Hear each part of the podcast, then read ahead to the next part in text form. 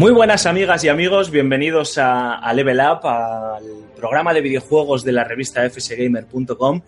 Y lo prometido es deuda. La semana pasada os comentamos que íbamos a hacer un spoiler cast, un, podcast exclusivo y especial repleto de destripes y de spoilers, así que ya sabéis que si estáis jugando a Uncharted 4 y todavía no os lo habéis pasado, estáis a tiempo de darle al pause a este programa, terminarlo y después de ello escucharlo. O si, oye, los destripes os dan igual y queréis escucharlo para disfrutar de las opiniones de mías y de Antonio Santo, incluso de los easter eggs de los que nosotros nos hemos dado cuenta, pues adelante.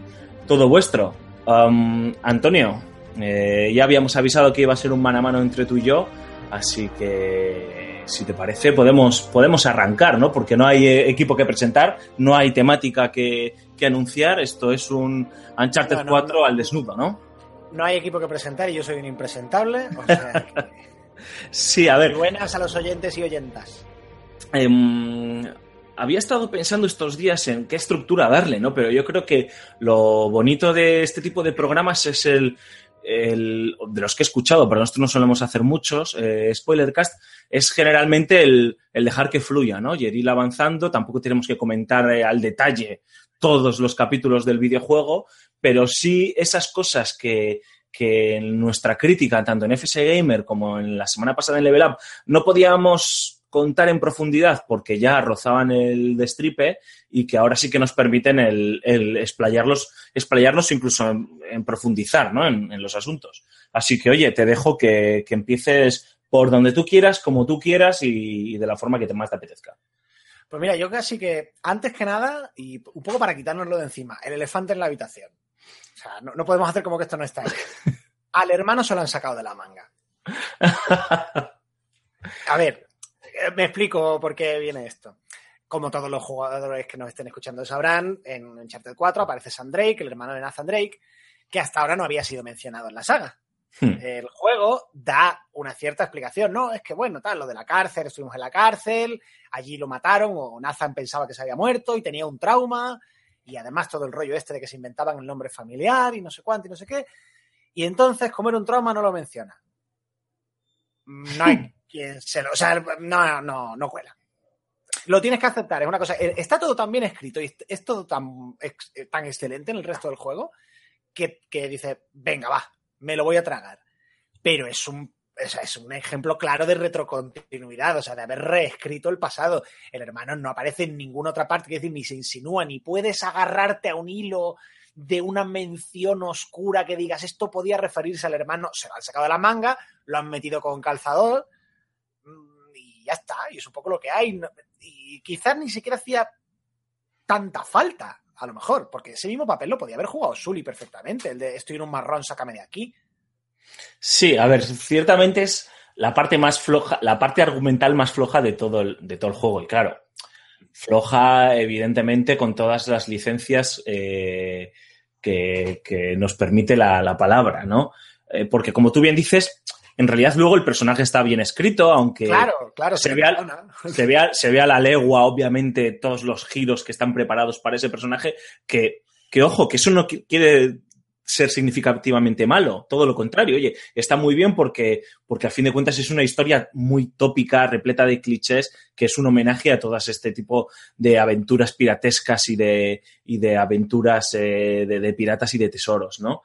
Em, pero yo creo que una de las partes eh, más graciosas de, del juego en este sentido es que si hay un personaje que se identifica plenamente con el jugador, es Elena, ¿no? Elena está igual de estupefacta por ese secreto tan raro y tan extraño en el pasado de, su marido que, que, que a, mí, que a mí me hizo sentir mucha empatía con ella, ¿no? Esa, esa decepción, ese engaño y ese, tío, que me la, me la estás colando. O sea... te iba a decir de Elena, tío, tú no has tenido eh, en mucho momento a lo largo del juego la sensación de que, de que en cierta manera tú no quieres que Nathan haga todo eso. O sea, de que te alineas con Elena, de, pero ¿dónde coño vas, tío? O sea, vuélvete a tu casa, eres imbécil.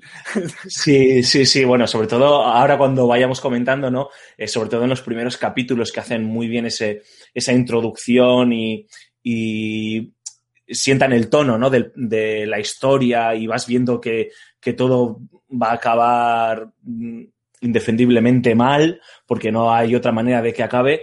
Eh, sí que había momentos en los que yo decía, joder, tío, Nazan, si es que, vale, tienes un trabajo de, mm, a priori de mierda y aburrido eh, en comparación con un tío pues, que ha descubierto el Dorado, que ha descubierto Shangri-La y que ha descubierto la Atlántida de las Arenas, ¿no?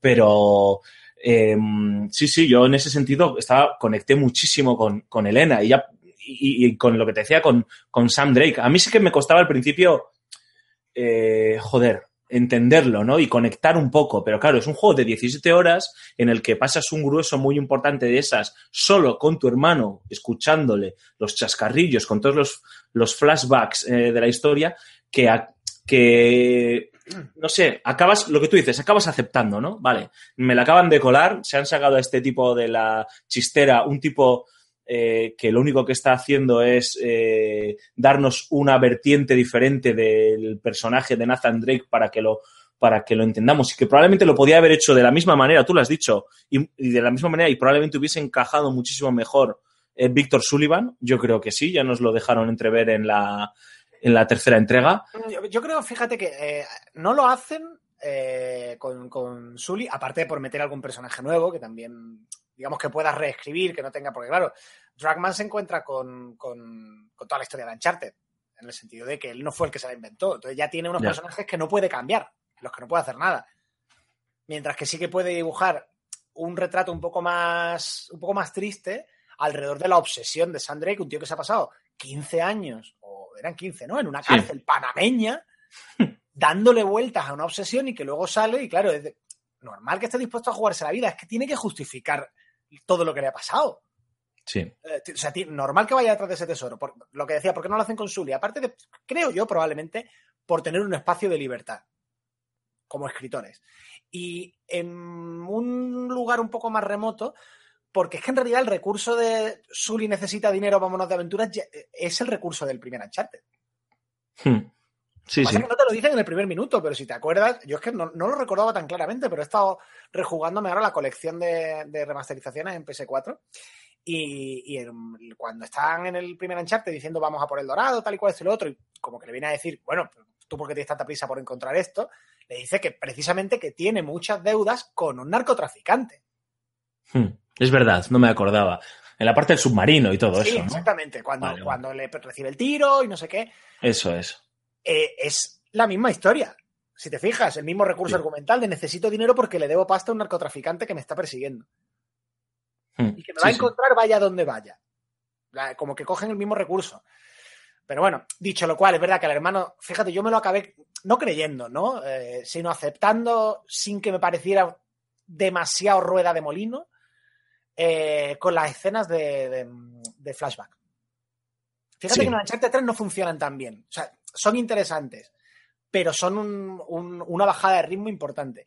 Y aquí entran perfectamente eh, y no solo te dan un, un retrato de, de, Nathan, de niño, te dibujan unas inseguridades y una justificación para su manera de comportarse y de ver el mundo, eh, que hasta ese momento no existían, en un personaje muy, muy unidimensional. No solo eso, sino que mm, es lo que hace que te creas a Sandrey y que no te importe eh, ir detrás de él. Sí, porque utilizan a Sam Drake, también se nota que en esas escenas son en las que eh, Dragman está muy, muy, cómodo como escritor, ¿no? Le encantan esos momentos más pausados, más tranquilos, más intimistas, en los que no hay tantos tiros y hay más tiempo para el desarrollo de los personajes, para que el jugador ande de un lado para otro, con la libertad constreñida que te dan, pues esas, esa, esos espacios muy lineales y muy de la mano en las que solo andas, miras un objeto y lo, y lo comentas, ¿no? Se nota que ahí Dragman está muy bien y me gusta lo que has comentado porque Sam Drake es a fin de cuentas, es el espejo en el que luego se refleja Nathan Drake el resto de, de su vida, ¿no? Es, eh, lo dijiste en el análisis porque no podías hacer mil millones de spoilers, pero el hecho de cómo se rasca la barba, el pelo, tal, los mismos gestos que comparten, en la forma de la personalidad se ve reflejado en estos flashbacks y eh, reconocemos a Nathan Drake en la figura de su hermano, cuando su hermano tenía 18 o 19 años y le lleva por el camino de, de la mala vida, por así decirlo, y le mete en vena eh, algo que ya le venía, ya le venía ya heredado porque debían de ser una familia bastante, bastante rara, eh, los Drake. Sí, eso en el Eh, capítulo en el que, en el que entran en la casa de la, de la, de la-. Sí, Los orígenes familiares quedan un poquito. O sea, no quedan explicados al detalle, con claridad y tal, esto y lo otro. Está más o menos claro que son los hijos de una, de, de una historiadora, que a su vez Sí. trabajaba con esta mujer rica, que a su vez se había peleado con su familia porque la había ignorado por irse de aventuras. Como- Pero tú fíjate, eh, y esto lo, lo hemos hablado tú y yo, pero es un detalle muy, muy rápido. No, en realidad no es un Drake, ¿no? O sea, es un apellido ficticio, no es el descendiente de un pirata, pero es que su apellido real es Morgan, que es el apellido de un famoso pirata. Te lo dejan Sí. caer. sí, sí. Pero dices tú, no, resulta que no eres Drake, que no era exactamente un pirata, era un corsario, que, que no es lo mismo. Un corsario no es un fuera de la ley. Un corsario es un tío que tenía una licencia de corso, que se llama una patente de corso, es decir, permiso de un gobierno. Pero Era tú dices a los españoles, tú eres los españoles Claro. y Drake era pirata o era corsario. Bueno, claro, pero a ver, Drake para los españoles era un pirata y para los ingleses un héroe. Efectivamente. Eso es, eh, un, un corsario era un guerrillero del mar. Estaba haciendo guerra de guerrillas en el mar. Morgan, el capitán Morgan, sí era un pirata. Estas Sí, figuras medio de leyenda, medio reales, pero como que te dejan caer que igual resulta que sí que había algo de cierto en, en, en ese origen familiar piratesco. Pero está bien porque tampoco ni te lo desmienten del todo ni te lo afirman. Te sueltan ahí el nombre, el guiño, eh, y Está, te, te imaginas lo que tú quieras. está muy bien porque el otro día cuando empecé la segunda vuelta de- del juego, eh, no sé si tú lo hiciste al principio, es nada, es en el primer flashback que hay, cuando están, por así decirlo, enseñándote las mecánicas eh, de, de coberturas y demás, esconderte, esperar a, a que la monja termine- se vaya a fumar y cuando esté fumando tú te vayas colando y tal, pues hay un momento en el que te permiten meterte en uno de los despachos. Yo no lo hice porque fui a piñón, Sí, ¿no? Y encuentras el, el Tu expediente. de la familia. Eso sí. es, tú encuentras tu expediente y ves que pone Nathan y, y justo tapado, pero deja entrever que es, no sabes si es una M o una N, sí, sí. eh, y dices, vale, o sea, ya sabes que no, o sea, ya te lo dicen en el tercero, pero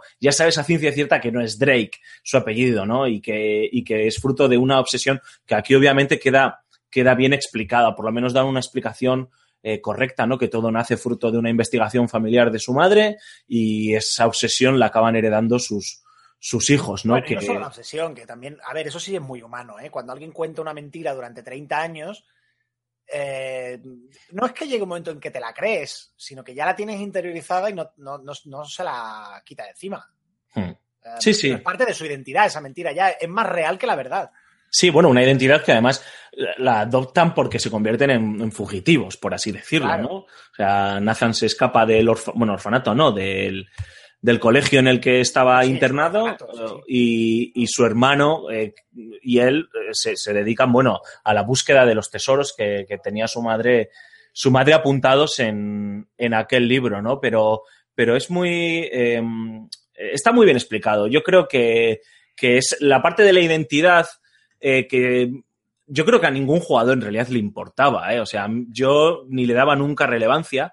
Aquí está también muy bien llevado porque, como tú decías, te termina de humanizar más aún al personaje, porque este sí que es un, un juego, es un viaje hacia, hacia un Nathan Drake más humano, entendiendo que es un, super, es un superhéroe, porque lo que hace este tío escalando no lo hace ni Spider-Man, eh, sí que te da esa vertiente mucho más humana y más creíble del personaje. Y la identidad, que para mí no era nada relevante y nunca lo ha sido, eh, bueno, pues está bien, ¿no? Terminan de... de, No, solo tiene de relevante el Drake o Morgan o el apellido que fuera. Eh, tú dices, no, eh, soy descendiente de Nathan Drake. Drake no tuvo hijos. Y ahí ya te están diciendo eh, que el juego se va a mover entre, ¿sabes? En, en la leyenda que rodea la historia.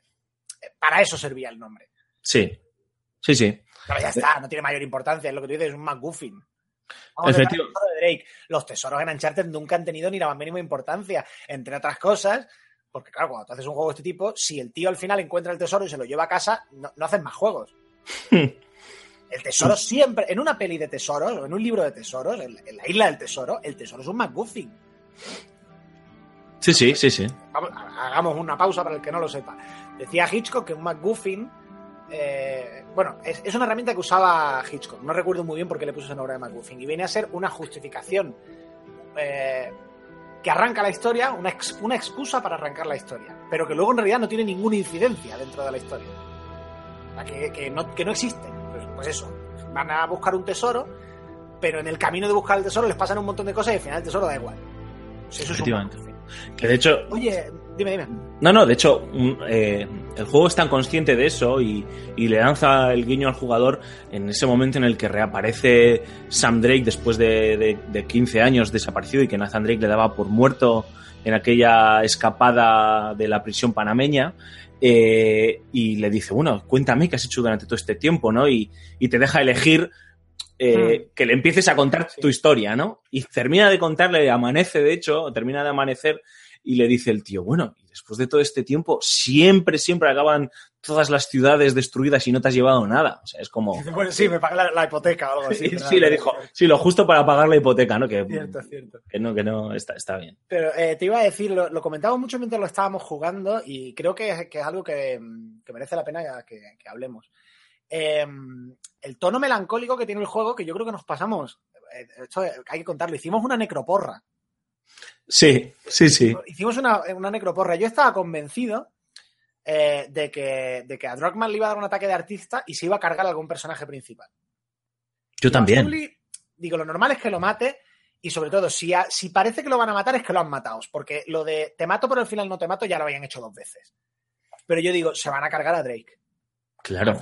luego comentaremos el final, eso lo dejamos para el final. Pero es que, eh, y esto me lo, me lo dijiste tú, la melancolía te la clavan ya en la primera escena y a partir de ahí ya no te puedes sacudir el resto del juego la sensación de que se va a ir todo a la mierda en el último momento y le va a dar un ataque de artista a Dragman y se los va a cargar a todos. Que menos mal que no, y le reconozco el mérito porque la tentación debía de ser fuerte. Y el mérito de ser fiel a la historia y a su tono, oye, chapó, ¿eh?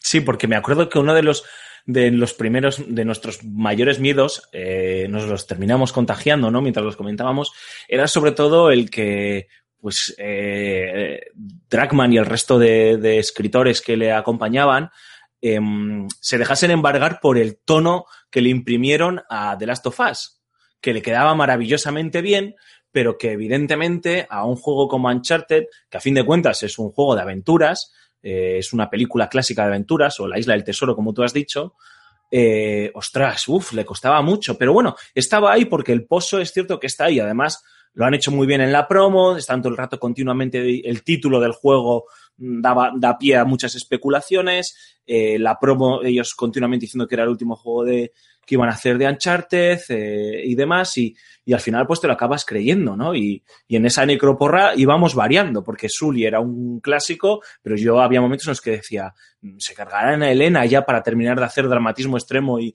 y que Nathan se termine suicidando, yo qué sé, bueno, no suicidando ahí, ¿no? En determinado momento pensaba que, que al que se cargaban era el hermano.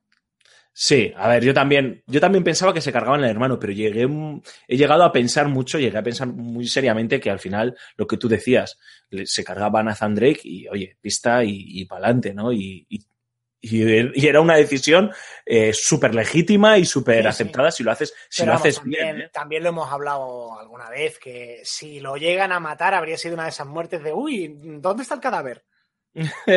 sí, sí. Porque, porque, vamos a ver, es que Sony cuelga de los pulgares al que se carga el personaje. Ya, a ver, yo me imagino que esto, o sea, el, eh, los, em, las reuniones creativas que tuvieron que tener entre ellos, luego me imagino con Yoshida, ¿no? Eh, que es el, el, responsable de los estudios internos de Sony y demás, tuvieron que ser muy divertidas y muy intensas, ¿no? El ver hacia dónde llevar el tono, la trama y en qué dirección tomase el juego. Y me imagino que ellos también tenían que tener necroporras internas fijo. Seguro. me cargo. yo seguro que hubo algún momento del desarrollo del juego que Drake estaba muerto, que Sully había muerto cinco veces más y demás, ¿no? Y bueno, luego, luego comentamos. Mm. Antes has nombrado el, La primera escena, la primera escena, es que quiero que hablemos de eso. Cuando está en su despacho en la guardilla de la casa y se pone a mirar los, tesoros. Qué bonita es esa escena, tío. Sí. Qué bonita es, qué buena es. Y lo mejor, y, y lo hace con una coña, pero qué tristeza da cuando coge la pistola de bolas de goma. Hmm. Que es un tutorial maravilloso, o sea, la mejor manera de hacerte. el tutorial, sí, señor. Claro, tío. O sea, estoy hasta las narices que empieces un juego y al momento eh, cúbrete con este botón, tal, no sé qué, y, ya está, ¿no? Y es un tutorial en medio de un combate que lo hemos visto 40.000 veces. Aquí lo que tú dices, te, te, te, transportan a ese momento tan melancólico y de repente encuentra esa pistola de, de, de bolas de goma y cambia hasta la música, cambia todo. Eh, Nathan Drake hablándose a sí mismo, rápido, cúbrete. Y, y qué digo triste es, porque claro, tú te... Claro. Ver, Nathan Drake, esta cosa de la disonancia ludonarrativa de estos juegos, que es, qué tío más simpático y es un asesino de masas. vale. Pero ahí es cuando, o sea, tú lo, lo, estás viendo como si fuera una especie de rockero retirado, ¿sabes? Que entra en su, en su, en el cuarto de las guitarras. Y en ese momento se está imaginando el estadio lleno, tal, y, y ¡buah! se enciende la luz y está solo en la habitación. Es que es, es, está muy bien logrado. Es un tutorial maravillosamente bien metido, pero sobre todo es que emocionalmente esa escena a mí me parece muy, muy inteligente, ¿eh? de, de, las mejor logradas para, para, hacer que el jugador diga, joder, qué pena, tío. Sin claro. tener que recurrir a, a, un niño muerto, me refiero. Es, eh, que efectivamente, efectivamente. Que ya lo han hecho. Ya, bueno, pues también lo hicieron muy bien, muy bien. Lo hicieron, lo hicieron, sí, sí, lo hicieron maravillosamente bien. Pero bueno, lo que. Además, porque y justo. Fíjate cómo respetan al, al, al, público, porque habría sido muy fácil soltar la chapa con cada reliquia. Sí. Ah, bueno, esto sí, es aquella vez que estuve en el Dorado y recuperé esto cuando no sé cuándo, no sé qué. Y, y tiran una coña. Si te enteras, fantástico. Si no, es tu problema. Está claro. O sea... Es creíble desde el punto de vista del personaje. Ahora no me acuerdo de ninguna frase en concreto. Pero dice cosas que, que me refiero, que tú pensarías para ti mismo eh, con un recuerdo de un viaje. Yo qué sé, le tiras una foto a alguien y, y, vaya chapuzón se pegó después. Porque resulta que justo después le diste un empujón y lo tiraste al agua, por decir cualquier chorrada. Eh, claro, si alguien no conoce la anécdota, no se va a enterar de un pimiento. Y ahí es el guiño que le está tirando a los antiguos jugadores de decir, mira, esto lo puede disfrutar cualquiera. Pero va a haber una especial relación de complicidad entre tú y yo si tú sabes de lo que estoy hablando. Sí, tan sí, sí. logrado tan bien, de manera tan elegante y en tan poco tiempo, que lo comentabas tú en, en, el, en el level up de la semana pasada, que las primeras horas, aunque tienen un ritmo muy lento, porque de hecho no haces nada, Hmm. funcionan, o sea, tienen un ritmo muy lento en cuanto a cosas pasando en pantalla. Pero en cosas pasando en tu cabeza como jugador, sí que es un, capítulo con buen ritmo. Igual estoy diciendo una paja mental, pero yo lo veo así. Sí, sí, no, no, no. Está, estaba, reflexionando porque eh, yo pensaba, lo, has definido lo que yo estaba, lo que me pasaba cuando estaba jugándolo. Eh, evidentemente, Uncharted 4 es un juego al que se puede acercar cualquier persona, conozca o no conozca la saga y no haya jugado a o, y encima si no ha jugado a ninguno de los anteriores, ¿no? No, no se va a perder en principio nada importante, ¿no? Pero eh, desarrolla una relación especial con los seguidores de la franquicia desde el principio, que esas cuatro o cinco primeras horas, que ojos, o cinco horas en un juego hoy por hoy es mucho tiempo, pero claro, estamos hablando de un juego que fácilmente llevará 14 o 16 horas eh, de juego, eh, está continuamente apelando al jugador, al jugador que conoce la franquicia, hablándole, desarrollando un vínculo especial, estrecho, íntimo, que, que hace que, lo que decíamos antes, que esa melancolía esté todo el rato también eh, como un lastre de una forma también positiva en el jugador, ¿no? Estás todo el rato cuestionándote todo, o sea, entiendes perfectamente algunas de las dudas de, de Nathan Drake, que, que de hecho eh, acaba convirtiéndose en el, en el Sully de, de, los anteriores juegos, ¿no? Hay un momento en el que está sentado y, y, dice lo de estoy demasiado viejo para esta mierda, ¿no? Porque, sí, sí, sí. porque se está dando cuenta que, que, que está en la aventura está porque por lo que tiene que estar, no, no por, por porque él quiera, ¿no? Y esa, ese, ese capítulo, joder, tío, es que es que ese capítulo es, es, es maravilloso. ¿ya? Es que es lo que te establece todo el conflicto del resto del juego. De hecho, eh, eh, yo no le podía dar una segunda vuelta, porque la actualidad manda, ya me lo jugaré con más calma, pero me da la sensación, confírmame si me equivoco o si tengo razón, eh, de que en una segunda vuelta la experiencia es totalmente distinta, porque en la primera, primero tienes esa melancolía o esa tristeza de, de esto se acaba. Claro. Y, y, tienes una gran preocupación realmente por los personajes, por decir, joder, es que eh, os habéis metido en un jaleo de narices, no sé yo si va, si os vais a dejar más pelos en la gatera de la cuenta, no sé yo si eso, si tu matrimonio se va a ir a la mierda, si no deberías haber aceptado esto, si hay secretos que están mejor enterrados. Quizás en la segunda vuelta lo ves todo de otra manera y te fijas en otros detalles y lo disfrutas de otra forma.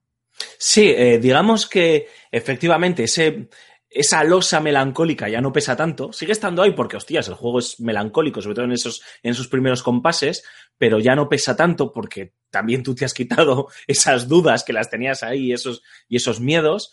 Eh, y lo ves desde otra perspectiva y te permite eh, fijarte, en, obviamente, en otros detallitos, en otras, en otras chorradas que están ahí, que yo, por ejemplo, fíjate qué idiota fui, que no vi como el álbum de casados de Nathan y de Elena. Tío, no lo vi. Y digo, mierda, y está ahí. No, me imagino que el impacto en, la primera vez que lo juegas tiene que ser la hostia, ¿no? Yo lo he visto la segunda vez y me, y me parece súper bonito, ¿no? Está ahí, como tiene colocada Elena en su despacho, escondidita, una foto de Nathan Drake en Praga, me parece intuir que es Praga, me lo invento, ¿no? Allí solo se le ve a él. Eh, me tiré tanto tiempo en ese, mm, en ese, en el despacho que tiene Elena en su casa, Hay que una foto de casados también enmarcada. en Eso es, eso es. sí. Sí, sí. Me, me, pillé, me quedé tanto tiempo ahí que, que, que, que me di cuenta que ah, son detallitos, de estos hablaremos en este spoilercast unos cuantos, ¿no? Pero son esos detallitos enfermos de Naughty Dog que hay un vecino que, que está paseando al perro. Se le ve- no me he fijado yo. se le ve al- claro, yo me di cuenta porque, tío, no te exagero que a lo mejor estuve 15 minutos, ¿eh? Ahí dando vueltas, mirando todos los cuadros, las fotos, tal, no sé qué, lo que tienen enmarcado, los recortes de las revistas en las que trabaja ella y tal. Y de repente me fijé que en la ventana que tiene ella enfrente, eh, de- en su despacho, se veía al vecino que saca al perro a pasear y se le ve que están paseando, tal, no sé qué. Llegan al, fon- al fondo de la calle, tú no- les ves desaparecer y al de un rato vuelven Vaya y el vecino se mete en la casa. Me parece, me parece una, una sobrada que probablemente el 90% de los jugadores nunca se den cuenta y solo te das cuenta probablemente si estás 15 minutos ahí quieto mirando chorradas y de repente te has fijado en eso. Me parece También, alucinante. Por cierto, me, me gusta mucho el retrato que hacen de, de Elena y de la relación, porque era muy fácil caer en el tópico de, de- tópico machista, de tu mujer te ha puesto la correa y tú eres infeliz en esta vida aburrida. Sí, el- es que el gilipollas es él. Obviamente. Porque ella le dice, pero vete a Malasia, ¿qué más te da que no tengan permiso? Me has hecho unas barbaridades que no vea y te va a dar miedo ahora que te pongan una multa. Efectivamente. es él intentando ser algo que no es para demostrarle algo a Elena que en realidad ella no le ha pedido. Eh, Efectivamente. Vamos a seguir jugando la vida, pero yo no te he pedido que te conviertas en funcionario. O, o sea, yo lo que no quiero es que seas un tío amargado. O sea, yo, Claro. yo me he enamorado del Nathan Drake que me he enamorado y eh, entiendo que obviamente ahora ya nos vamos a dejar de gilipolleces. Eh, no voy a decir que somos adultos porque ya lo éramos antes, pero bueno, vamos a intentar eh, mantener nuestra vida eh, lo más ordenada posible y, y vamos a dejar de ser unos desgraciados y unos cafres. Pero claro, eh, es que es, es el propio Nathan Drake el que, el que decide torturarse de esa forma eh, justificándose, entiendo, eh, intentando justificándose. No, tú lo has dicho, de- intentando demostrarle algo a Elena que ella en ningún momento eh, le ha pedido. Pero es un problema de comunicación muy real. Hmm. Muy, Sí, muy sí. creíble. O sea, tú perfectamente puedes estar intentando hacer algo por tu pareja que, que de repente llega, eh, digamos, la hora de la verdad en la que lo consigues o fracasas y te, te dices, pues sí, a mí esto me daba igual. Efectivamente, y de hecho, el, No, es que no simplemente. al principio, eh, va- vamos dando saltos, eh, ya estás viendo, ¿no? Pero bueno, al principio te crees que Nathan Drake eh, se embarca en la aventura de la búsqueda del tesoro de Henry Avery por, porque se cree la historia que le cuenta su hermano y luego te das cuenta que en el fondo está tan obsesionado como su hermano. O sea, Claro, no no- importa tres pimientos, sí, sí. es- o sea, mm, es cierto que cuando le ve los eh, cuernos al toro, eh, ya lo contaremos, más- ya entraremos en esa escena más adelante, pero bueno, cuando Elena le pone los puntos sobre las síes y le ve los cuernos al toro, tiene ese baño de realidad y se da cuenta de, hostias, eh, eh, me estoy cargando mi matrimonio.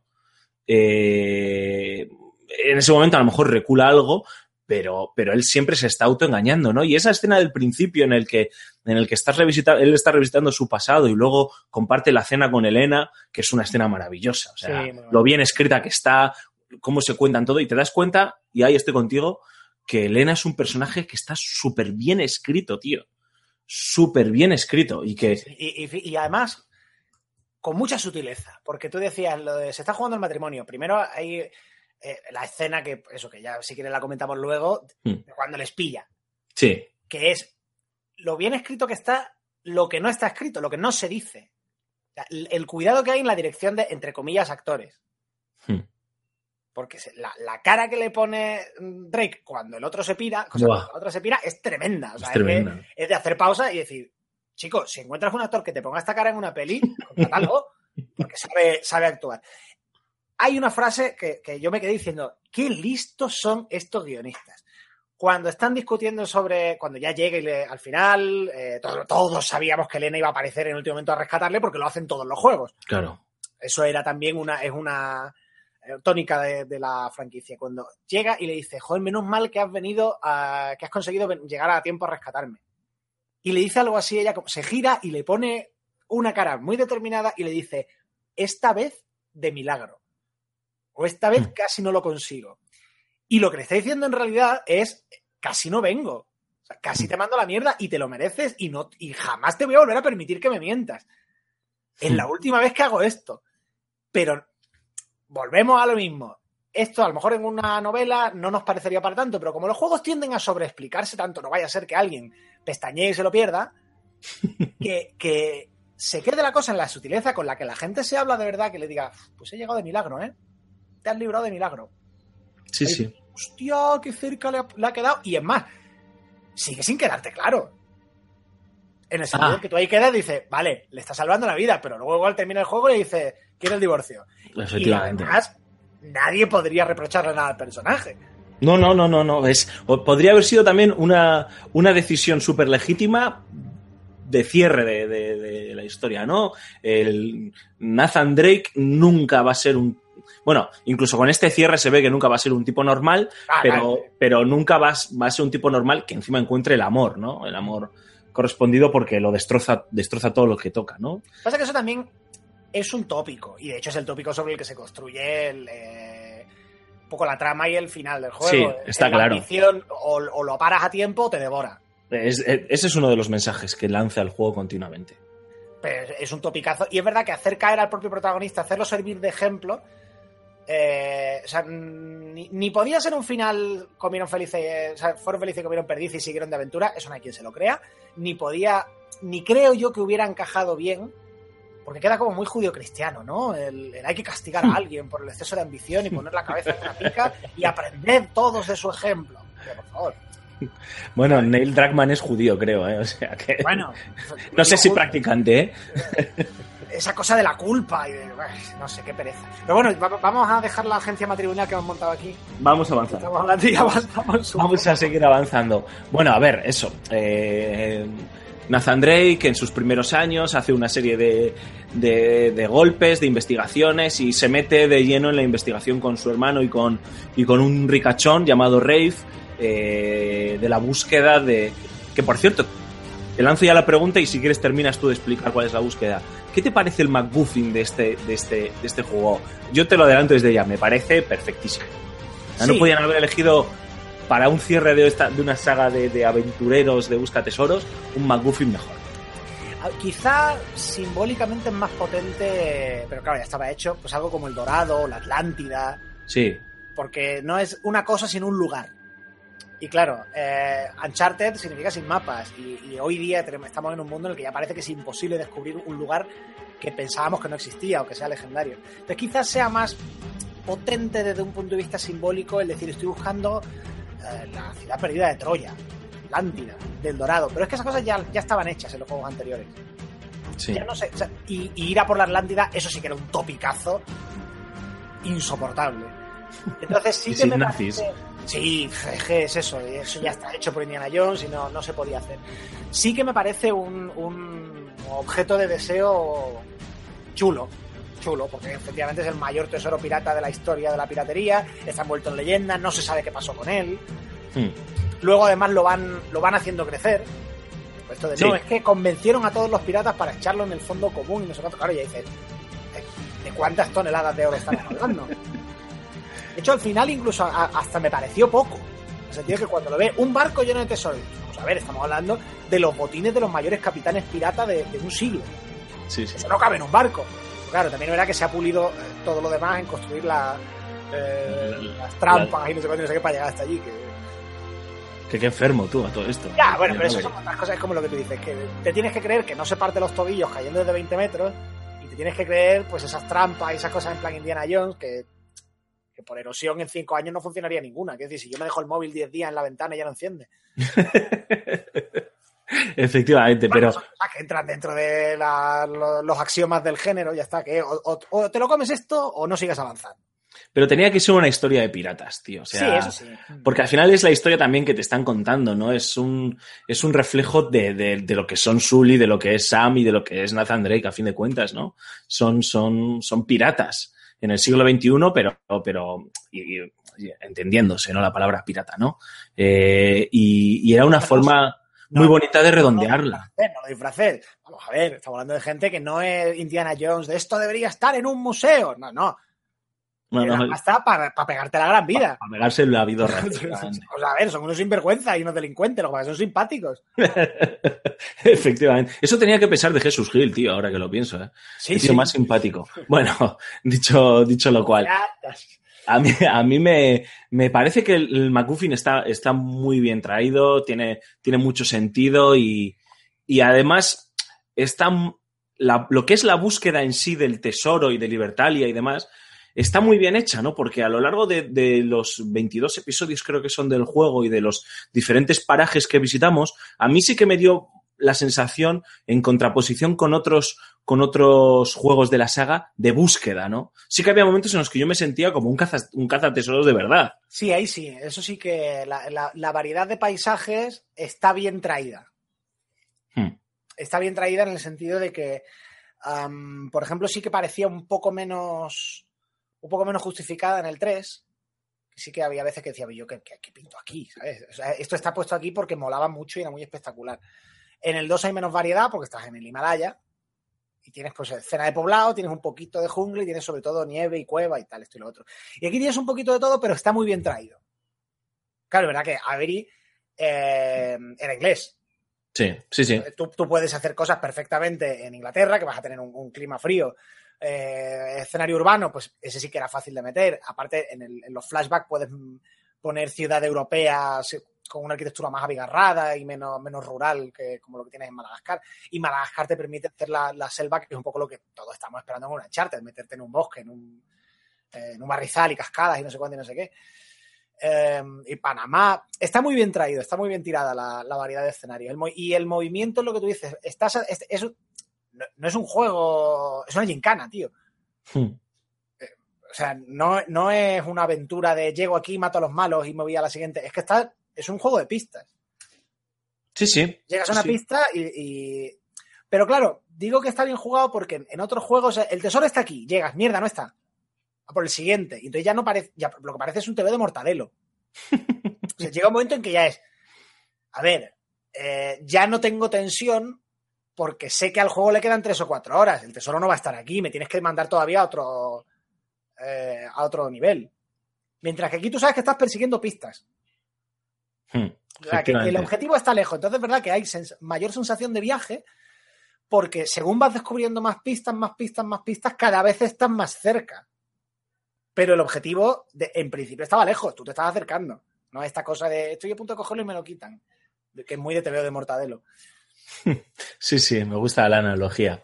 Entonces eso, ¿no? Lo que, lo que decíamos, la, el MacGuffin, la búsqueda del tesoro es de, mm, como ya sabéis, es el tesoro que en principio el capitán Henry Avery le robó a, a los mongoles, si mal no creo recordar, y que luego, como bien decía Antonio, eh, terminó de, de, ampliar porque amasó la fortuna del resto de, creo que eran 12, si no me acuerdo mal, capitanes piratas que se unieron a su, a su causa anarquista en la, en la ciudad de, Libertalia, ¿no? en, en Madagascar.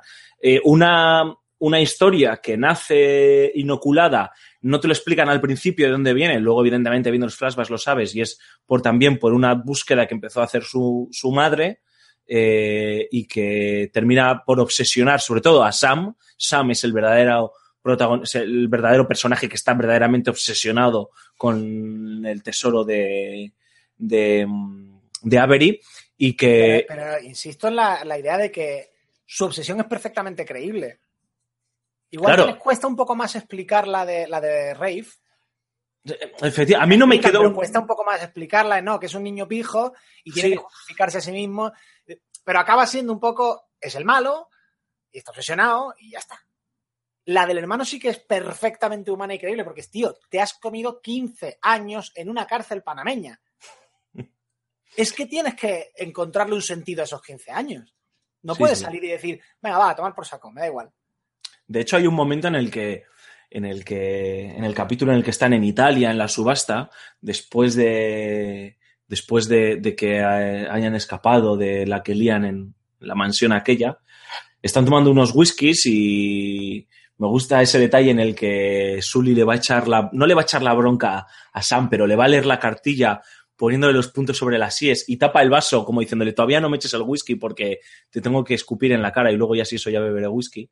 Eh, y le dice, tu hermano no tiene la culpa de esos 15 años en los que has estado en la cárcel. Como no pongas en, no pongas en él, en los hombros de Nathan Drake la responsabilidad de, de, esta, de esta aventura porque es un tío que está que eh, en estos momentos está ahí fuera mintiéndole a, tu- a su mujer por ti. O sea, y, Yo y- esperaba que hubiera un, po- un- más un momento de cabrón, no viniste a buscarme. Yo, a ver, yo creo que lo, yo también lo esperaba, pero yo creo que Sully lo corta ahí porque aquí es hilar muy fino. Yo creo que Sully se olía cosas en el hermano de Drake que Drake no iba a ver nunca porque, claro, hostias, acaba de reaparecer tu hermano muerto, ¿sabes? Y, y, y tienes ese, y Drake tenía ese puntito de culpa de, eh, no, no te fui a buscar y de hecho es lo primero que le dice, que le dice según se encuentran, ¿no? Bueno, dice Exacto. que como que investiga Sí, investigué, tal, eh, te y, y le confirmaron que estaban muertos, pero, y tal. pero no va físicamente a recuperar el cadáver, digamos. Efectivamente. Y, y yo creo que Sully, esto es hilar muy fino y tampoco no, no queda claro, pero bueno, es la interpretación que yo he hecho del juego. Yo creo que sí Sully eh, se huele, como se huele, el, como se huele el jugador, obviamente, que Sam no está siendo lo sincero que, que debería con, con, su hermano, ¿no? Y que se está aprovechando de, de, él para, porque sabe que le necesita para encontrar el, el, el tesoro de, de, Avery, ¿no? Claro, y aprovecha... Hay que tener en cuenta que, que ya se conocían. Si te Sí. acuerdas, en Uncharted 3, Nathan conoce a, a Sully de niño. De niño. Presuponemos Obviamente, sí, sí. que después de, de lo ocurrido en, el- en los flashbacks del 4, o sea, ya se han fugado, ya están los dos hermanos por ahí, no sé cuánto, bueno, aunque en aquel momento evidentemente no había un segundo hermano, pero bueno. Eh, pues eso, ya están por ahí y lo conoce ahí y presuponemos que si se llevan regular Sam y Sully es porque ya se la han jugado el uno al otro alguna vez. Sí, sí. Porque claro, le dice, pero tú de este tío te fías. Claro, Mm. Sam, este, Nathan sí tiene con Sullivan una historia común que no tiene con el otro. Que no tiene con el hermano, me refiero. Sí, sí, sí, sí. Eh, y entonces, por ahí, claro, primero, es verdad, Nathan no puede ver a través de la máscara, Sullivan sí. Mm. Y segundo, el hermano tampoco se puede fiar de Sullivan, mientras que Nathan sí que. A ver, y de Sullivan no se puede fiar nadie. Menos el propio Nathan. Sí, efectivamente. Menos, Y es más, en el primer juego se la juega. en el primer juego. No, es no, verdad, a ver, sí. no es que lo traicione, pero no le dice por qué está buscando porque está detrás, de, detrás del de. y le meten el fregado con los narcotraficantes. Mm, Es verdad. Entonces, eh, eh, no es un personaje de fiar, lo que pasa es que a lo largo de la franquicia acaba siendo de, de decir, mira, pues te acabo adoptando como un hijo y eres la única persona a la que no se la clavo. Pero es que en el 4, Sully la vuelve a clavar, o sea, consigue que unos amigos lo inviten a la finca esta donde es la subasta y se la clava. Sí, sí, sí. Efectivamente. Efectivamente. en todos los juegos se la clava a alguien. Por cierto, qué maravilloso momento ese Ocean's Eleven total de, de, de la subasta. ¿eh? Me gustó muchísimo cómo, Sí, cómo te lo están contando.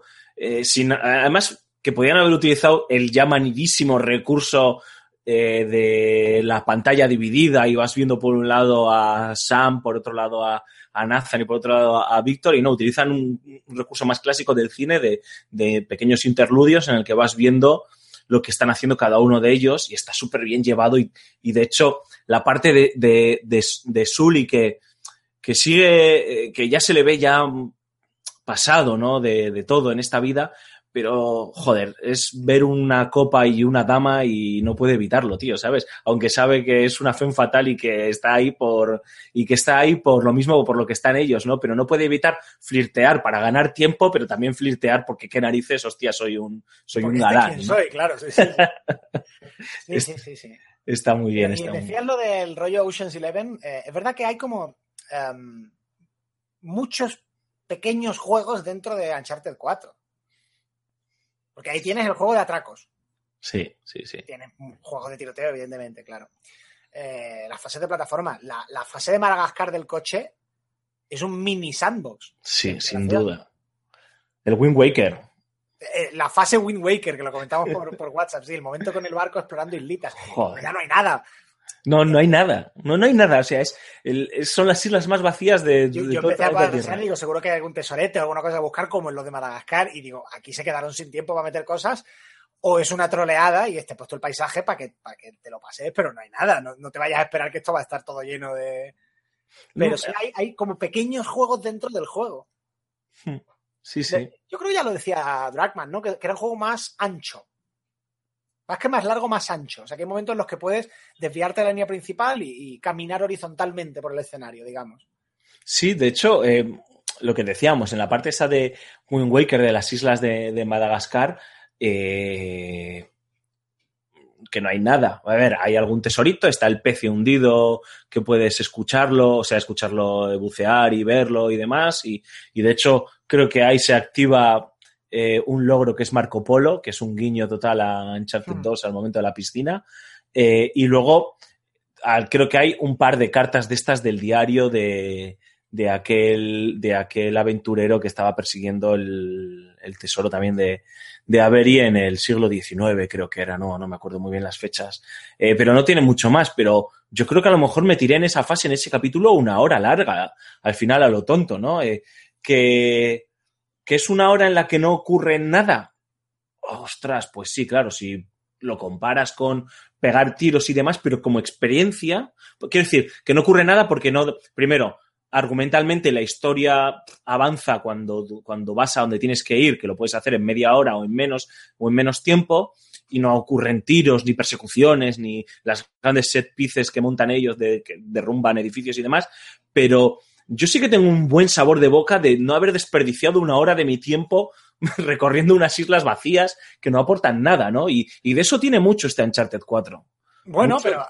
de ver, contemplativo y de, de, de, de- de estar paseando. O sea, Yo me di un paseo, eh, entré por, vi tres o cuatro islas y como Pero tú tenía tenías que analizarlo. hacerme la y salir corriendo para adelante. Pero de efectivamente. no ser así me habría puesto a buscar. Seguro que sí que hay algún tesorito de estos escondidos por ahí. Puede que, ser. que te hace falta para que quiera sacarse el platino. Pero de todas formas, ya no es tanto em, que esté para que lo uses. Es que no sería creíble que no estuviera. ¿Cómo justificas tú en una escena que mola mucho de conducir un vehículo de un punto a otro que no te pueda salir de un carril? En el siglo, en el año 2016. Exactamente. Entonces, aunque no valga para nada, te lo ponen porque no sería lógico que, que no, que no existiera esa posibilidad. Hmm.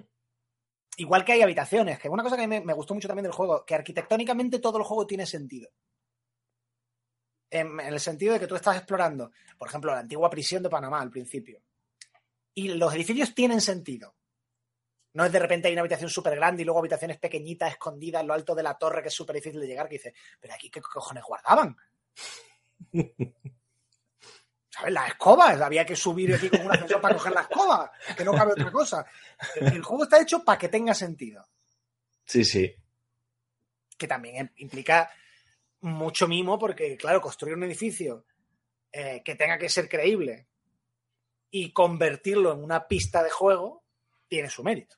Pero bueno, yo creo que ya lo hemos comentado largo y tendido en el level up de la semana pasada, que, que el, el mimo por el detalle y el disparate técnico que es el juego, es que esto ya no es cosa de spoiler, que esto es de, de- de que todo lo, que digamos en ese sentido, volvemos a lo que hemos dicho muchas veces. Rockstar, CD Projekt y Naughty Dog. Hmm. Sí, sí. Ahora mismo no hay nadie más a ese nivel. Tienen una fórmula secreta o algo, tío, para hacer videojuegos que, que, que los demás, que los demás no tienen, ¿no? Y, y, y elevan el listón eh, a su manera. ah, no reinventa, tú lo dijiste, no, Uncharted 4 no, no reinventa nada, no, de hecho, ni siquiera su ambición es reinventar el género de, de los shooters en tercera persona con coberturas, ni mucho menos, es simplemente perfeccionar su fórmula hasta límites absurdos, con, con esos añadidos que están ahí que no aportan. En realidad, la parte de Madagascar del capítulo de las 12 torres, eh, que estoy justo ahí ahora en la, en la segunda vuelta, te lo puedes hacer on the rails, tío. Ti, ti, ti, ti, para adelante, sin. Eh, está perfectamente marcado porque están las huellas de los camiones de, del ejército de Rafe eh, que ha pasado por ahí anteriormente. O sea que tú solo tienes que seguir por ahí y lo haces y pista y no pasa nada si te pierdes o no te pierdes, pero pero es que lo han hecho porque es que quede narices, había que hacerlo y porque, y porque es la forma de, de, hacer que sea un juego verosímil, ¿no? No realista, pero sí verosímil. Y, igual que, y también ya sí que eso nos lo quitamos, que ya lo hemos comentado la última vez, pero yo creo que es también que lo comentemos en este, por si alguien no nos ha escuchado en el anterior programa, que es el tema de las... Eh, de la expresividad, lo has dicho tú antes, ¿eh? cuando hablabas de, de, la pillada de Elena, ¿no? De la expresividad de los personajes. O sea, yo lo siento, no es que tenga mi guerra particular con David Cage, ¿eh? Lo prometo que no van por ahí los tiros. Pero, que la tengo, pero quiero decir que ahora no van por ahí los tiros. Pero esa obsesión por fotografiar a los personajes y coger a, a la actriz esta, Ellen Page, creo que se llama, y que sea ella, o Willem Dafoe, y de, o Dafoe, como sea su apellido, que sea él, al final acaban rozando ese valle del valle inquietante que de la entera. Y aquí son súper verosímiles los personajes, tío, porque están a mitad del cartoon, entre comillas, y de la captura realista. El, Uncanny Valley, y ya está relativamente estudiado. Eh, lo que pasa es que no se sabe muy bien dónde está el límite del todo. Que es que si te. O, le metes un poquito de caricatura, o te separas un poquito de la realidad, o a lo que te queda es a muñeco del, del Museo de Cera de Madrid. Es que, es que yo recuerdo. por ejemplo, también a, eh, al Antildón. Está súper bien hecho, pero hay momentos en los que haces. Claro, las bocas, las bocas y los ojos que son peligrosísimas en este tipo de. Peligrosísimas en el sentido de complicadísimas, ¿no? de, La, mandibulaca de Nathan Drake. Claro, efectivamente, que para lo todo. ¿Para qué está? Pues para hacerlo caricatura, claro. Efectivamente, pero que luego, cuando de repente te encuentras una escena dramática en la que Elena, su mujer, le pilla con las manos en la masa, le canta a las 40 ella con los ojos enrojecidos, con una iluminación brutal en, los rasgos y todo, y él se queda hecho polvo, lo que tú dices, y cuando ella se va dando el portazo y se quedan eh, Sully y su hermano y él, y él se gira a ellos, que están callados como putas porque, porque, porque sabe que la bronca era para Nathan, pero también para ellos, por desgraciados y por mentirla, los, tú lo has dicho, la expresión que lleva el tío en la cara puesta, esa, es acojonante, tío. Lo que haces verosímil. apretar la boca. Eh, sí, sí. Aprieta la boca. Y te lo crees. O hay un momento después del naufragio en, la playa de Madagascar, de la isla de, final ya del juego, bueno, todavía le queda un buen rato al juego para terminar, eh, cuando despiertas al día siguiente y te asomas, que el tío se apoya en una pared y se pasa la mano por la cara, como la cara se deforma y el tío hmm. eh, tiene los ojos abiertos como diciendo, madre mía, toda, ¿dónde estoy? y, tengo que encontrarme con mi hermano que no sé dónde está, es verosímil. Y, tío, o sea, eh, David Cage se ha emperrado por ir por un camino y, oye, tío, pues a lo mejor le acaba saliendo bien, pero su siguiente aventura, Detroit, o su siguiente juego, Detroit, va también siguiendo ese mismo camino y me da muchísima, además de que los juegos de este señor me dan mucha pereza, ¿no? Pero técnicamente me da muchísima pereza.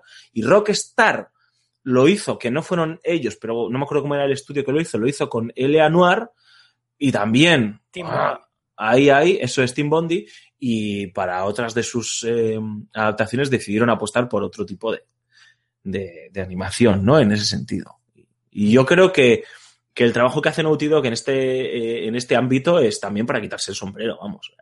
Enfermizo. Sí, sí, sí. Nada, nada que objetar. Bueno, pues te dejamos que avances, Antonio. No sé, porque ya no estamos comentando el juego de forma lineal, vamos yendo de un lado para otro. Eh, no sé. Bueno, hay, que, hay, que, hay que decirlo. El guiñazo Monkey Island, tío. Joder, vale, por fin. Yo creo que es el mejor huevo de Pascua que he visto nunca dentro de un juego.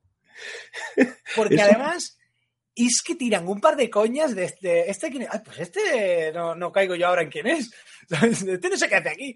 Pero dicen que llegó a ser muy buen espadachín, no sé qué, tal. Tiran unas coñas eh, le llamaban, ¿Cómo pueden decir la marca? El pirata anónimo le llamaban, creo que era, ¿no? Eh, es buenísimo porque, porque, ¿qué coño, tío? Lo comentábamos tú y yo el otro día. Primero, eh, eh, Monkey Island 2 es el juego favorito de, de, Neil Druckmann, está documentado, no nos lo inventamos nosotros. Está en varias entrevistas, una en Game Informer creo, creo que es por si tenéis curiosidad. En una de las entrevistas que le hicieron hace un par de años cuando empezaron a, a anunciar potentemente Uncharted 4. Eh, el tío se permite meter a su personaje favorito de videojuegos, matarlo, que eso no, no, sí, sí, sí. no cae en ese, o sea, si, no, no lo vi así tan crudo como me lo contaste tú, Antonio. A ver, es que, a ver, hay un esqueleto con la casaca de Guybrush. ¿Qué más quieres?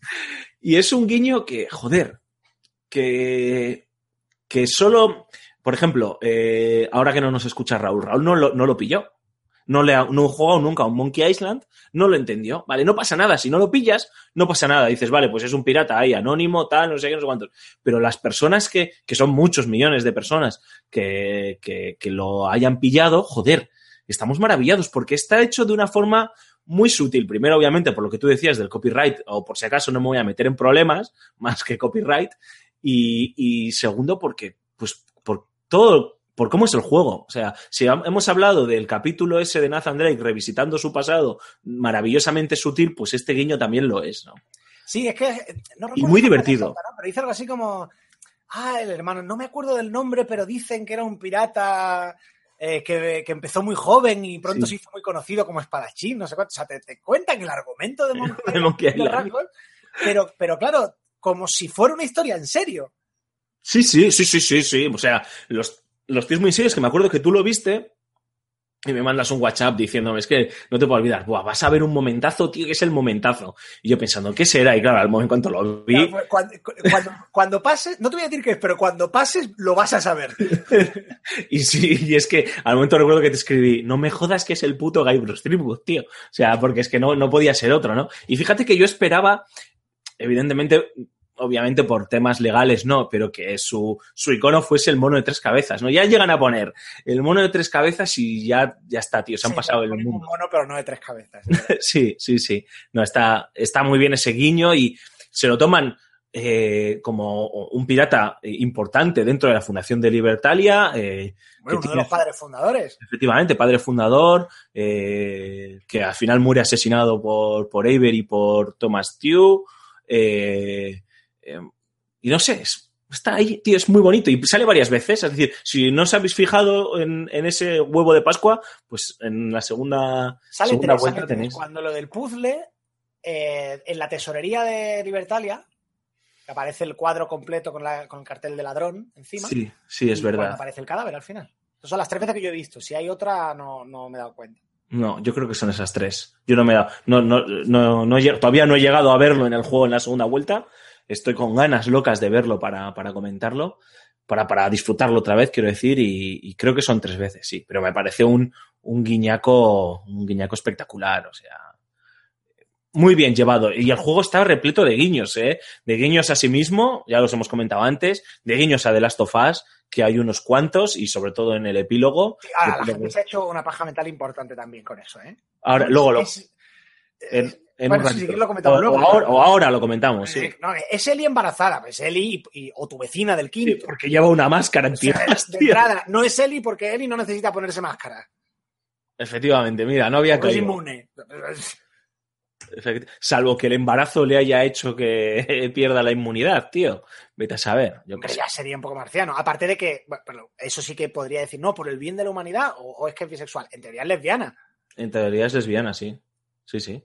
Como mínimo, dígame, venga, vale, es bisexual. Puede ser factible. O que, dígame, tengo un hijo para intentar pasar los genes de la inmunidad. Venga, vale, pero no, es que lleva máscara. ¿Para qué lleva la máscara? Es inmune. Mm. Y radiación no es, porque no lleva traje de radiación. O sea, yo creo que simplemente eh, un guiño al juego. A lo mejor algún personaje de los cómics, porque hay más personajes en. O sea, Nostrapacus. Este es tu momento Nostrapacus, ¿eh? No, sí, sí a ver. Me Como dentro de 2E3, tío. Puede sí, ser un guiño. No, no. Puede ser un guiño al personaje que vaya a protagonizar o a un personaje importante del siguiente de Last of Us. Eso sí. Del siguiente de Last of Us que no queremos que ocurra, yo por yo lo no menos. Quiero que se haga. Ya, ya, lo hemos hablado muchas veces. Pero, por ejemplo, sí que, le, sí que lo veo como que a ver, primero, recuerdo, hay cómics. O sea, es decir, hay más personajes, hay un pool de personajes ahí del que se ha podido sacar. Yo no los he leído, o sea que no sé si sale de ahí o no.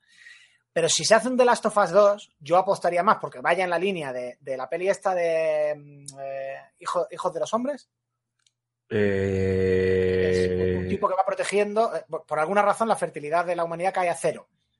No, y un no tipo se encuentra es. con una embarazada. Y la No va protegiendo por ahí hasta que llegue a un sitio donde en teoría la van a investigar para ver por qué está embarazada. Sí. De hecho, está, eh, creo recordar que Dragman la, lo- la- la señaló como inspiración directa de, de, de las Last of Us. junto con The Road.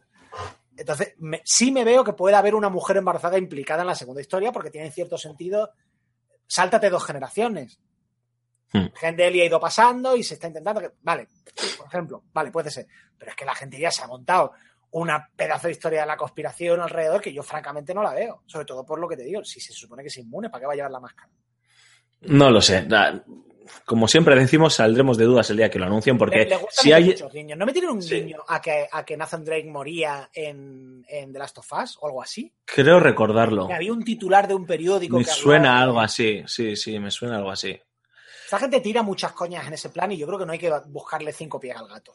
No, a ver, lo, lo que es impepinable es que el mensaje que están mandando y que no hacía falta que lo mandasen porque está claro que eso va a ocurrir, es que van a hacer un The Last of porque una de las cosas que dijo Strali unos meses antes de, terminar el desarrollo oficialmente de Uncharted 4 era que después de las vacaciones y tal iban a dejar que el resto de, del equipo sacase los prototipos de, de Last y ver qué podía pasar, ¿no? Y creo que todos dábamos por hecho, aunque tengamos nuestras propias filias al respecto o fobias al respecto, de que no queremos que vuelva, eh, de que va a ocurrir, ¿no? Y está muy bien porque ese guiño está ahí para confirmarlo, pero yo creo que son tan, tan inteligentes que, que en ese sentido eh, nos van a sorprender con por dónde van a ir los tiros con The Last of Us. Sí, bueno, pues, pues eso, que yo simplemente que espero que no se haga o que en caso de que se haga no sea otra vez Joel y Eli, porque me parece innecesario. No, hombre, por favor. Es que el juego no necesita, o sea, la historia esa no necesita una continuación. Yo lo que quiero es que estos tíos eh, creen nuevas historias, me, me den nuevos mundos, o sea, viendo lo bien que lo hacen, Hmm. dame más cosas nuevas. Efectivamente. Por ahí lo veo yo. Sin ninguna duda. Si te parece, y también para quitárnoslo de encima muy breve, eh, hemos hablado de Rave, pero no hemos hablado de, de, de Nadine, que justamente a mí me parece más interesante que el propio antagonista, ¿no? Eh, están al mismo nivel, yo creo, porque a fin de cuentas son los dos, son los dos, eh, los malos No, pero, principales. ojo, no, no, no, no, no, no, no, has dado tú en el clavo de la diferencia. Rafe es un malo. Nadine es un antagonista. Sí, es, sí, sí. Será Mm. todo lo violente y dispuesta a recurrir a la violencia que tú quieras para lograr sus fines. Pero no es un personaje en esencia malvado en el sentido de desayuno bebés, jajaja, ja, ja, qué malo soy. Tiene sus objetivos y va por ellos. Y de hecho, cuando las cosas se le tuercen, se pira. Sí, sí. Al final se Es- escapa. Es lo que, que, que, de hecho, cuando para mí se redime el personaje, eh, no redime en el sentido de, de, eh, por sus pecados, ¿no? Sino de decir, mira, se podrían haber ido, una vez más, se podrían haber ido al tópico y en el último momento cogen y lo arreglan y eso hace que se reescriba toda mi sensación previa. Cuando se hace creíble es cuando dice, mira, yo bastante perdido ya con esto, de verdad, no quiero saber nada más de esta historia, me voy. Hmm. Ahí es cuando ese personaje se convierte en humano, porque efectivamente es. No sería ya creíble que llegaras hasta el final después de que encima te ha traicionado. Sí, sí. Ahí ya dices, o le pegas un tiro, o dices, mira, esto no va conmigo. Me piro de aquí. Yo ya he tenido suficiente. Con todo esto me he equivocado, no debería haber llegado, hasta- haber llegado tan lejos, me he dejado llevar por una obsesión y menos mal que me he dado cuenta a tiempo. Y tengo tiempo de, de cenar en el paraíso. Es las Y por así decirlo, de, de la aventura. ¿no? demás, es un... Mira, bien visto, yo no había visto ese... No, lo estaba, lo estaba viendo ahora cuando tú lo estabas comentando, ¿eh? Mira, mira. Yo sobre todo lo veía en el sentido de que. mm, eh, de que sí que es un personaje que. A ver, tú, primera, primera toma que tienes de ella. Eh, la Badas. La coge y le pega una paliza al héroe. eh, es una escena guionizada que no puede ganar de ninguna forma. Pero a partir de ahí, verdad que el personaje va evolucionando, se va obsesionando, va comiéndose ella también la historia y luego hace el viaje a la inversa. Hmm. Y está muy bien porque los, los malos en la franquicia de Uncharted normalmente suelen solamente hacer el camino de la obsesión. En el primero tiene al narcotraficante que acaba siendo superado por su ayudante, que al final resulta que estaba más loco todavía que él. Hmm. El ejemplo más claro es el, malo del segundo, no me acuerdo el nombre ahora. vamos. Sí, sí el serbio este, o croata. El rey ruso, serbio, o ex yugoslavo, de donde fuera. Que, que, también es un tío que no tendría por qué meterse ahí y que acaba obsesionado. Lazarevic, joder, Lazarevic, eso. eso es. Y es una constante en, Uncharted y, es un tema sobre el que se construye el tercero, ya lo hemos dicho. ¿Cuál es el final de un ladrón? O deja de ser un ladrón o muere. Y ahí volvemos a tener a los dos ladrones de la cruz. Efectivamente. O se arrepiente o muere. Bueno, morir mueren los dos, ¿no? Pero bueno, pues la, otra vida, digamos. cuando te crucifican, la tendencia es morir, sí. Sí, generalmente. Eh, no, sí. no, conozco a ninguno que se haya salvado. Hay gente para todo. Eh, pero mm, eso, eh, esa dualidad la tienes, ahora que lo estamos viendo, fíjate, la, veo en más sitios. También son Sam y Nathan. Aunque en el último momento Sam se salve también. Sí. Tenías ah, a uno dispuesto a salir de la, de, la vida de ladrón y al otro dispuesto a, continuar. De hecho, continúa con Sully. Bueno, eso ya, lo hablaremos cuando comentemos el final. Mm. Eh, lo tienes en Nadine y en Rafe. Lo teníamos antes en, personajes previos de. Bueno, Nathan y Elena, en cierta medida. Nathan y Elena también, claro. Es verdad que esa dualidad eh, eh, está presente en todo el juego y está presente en todo el juego el, hasta dónde te lleva una obsesión. Mm. ¿Cuál es, el final de un ladrón? Pues depende de lo que haga con su obsesión. Efectivamente. Efectivamente. Antonio, ¿qué te parece si hacemos una pequeña pausa? Aprovechamos para meter uno de los temas de. Está, sonando alguno de fondo, pero bueno, para meter alguno de los temas de la banda sonora de, de Henry Jackman, que ya comentaremos a ver qué, qué te ha parecido ahora cuando volvamos de, de la pausa y, nada, y continuamos con este spoiler cast que nos está quedando anárquico, pero joder, creo que nos está quedando bastante interesante. A ver qué, qué opinan los, los oyentes. Volvemos en un ratito.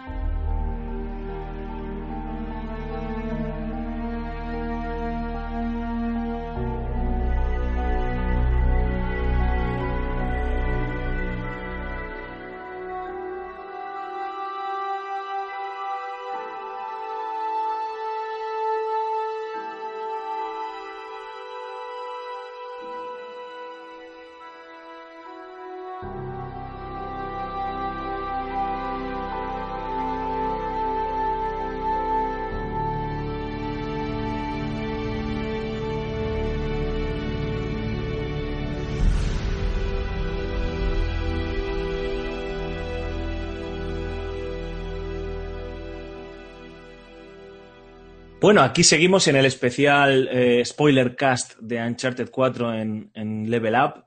Em, os habíamos dejado con una pista musical para que pudieseis disfrutarla íntegramente. Ya sabéis que, o ya estáis escuchando que a lo largo del programa están sonando distintas piezas de la banda sonora que ha compuesto eh, Henry Jackman. En este caso, la canción que nos precede, o el tema que nos precede, mejor dicho, eh, se titula Brothers Drake y viene muy bien para mm, eh, introducir el siguiente tema, aunque lo nombremos muy por encima, porque tampoco es, está muy ligado al, a lo que es un spoiler cast, pero sí que me gustaría hablar contigo, Antonio, porque no lo pudimos comentar en, contigo en el podcast de la semana pasada de, de Level Up, es la banda sonora del juego. ¿Qué te parece? En contraposición con, con las anteriores que tenían el mismo compositor, aquí eh, Naughty Dog ha decidido dar un giro radical, ha cogido al señor Henry Jackman, que se le conoce sobre todo por hacer las bandas sonoras de las películas de Marvel del Capitán América y la del Capitán Phillips de, Tom Hanks.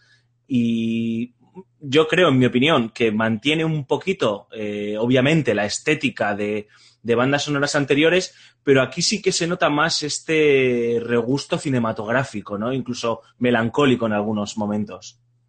Sí, bueno, más que, más que la estética lo que mantiene es la orquestación.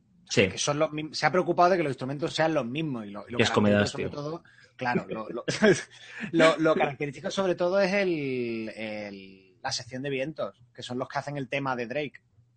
Un Sí. tema musical, la frase reconocible, digamos, de que todo como el de, de Superman que se nos viene a la cabeza, eso es un tema. Eh, el, tema es el mismo y elabora toda la banda sonora alrededor del tema y con los mismos instrumentos. Respetando la orquestación, pues sí, puede que sea un poquito más, más cinematográfica en el sentido de que es más variada, que no es solamente música de acción y una pista y una pista de- incidental para cuando estás paseando por ahí. Hmm. Dicho lo cual, respeta tanto el tanto la orquestación como un poco el espíritu, digamos, el tono, que francamente hasta que no me dijiste tú que era otro compositor, yo ni me había fijado. Pa- para serte sincero. Y, y mira que es una cosa que suelo mirar. sí. Pero, pues eso, eh, no creo que sea, mm, siendo muy efectiva, no creo que sea una de las bandas sonoras más brillantes de los últimos años. Pero no, No. porque esté mal, sino simplemente porque es muy continuista. Sí, a ver, eh, la uni- yo, yo, mm, me llamó la atención porque de repente escuchando la banda sonora, no me fijé quién era el compositor, escuchando la banda sonora vi que el tema principal de Nathan Drake, que como tú dices mantiene ese mismo sabor de, de otras entregas, está en cierta medida reformulado, ¿no? Su- Suena, suena igual pero es diferente.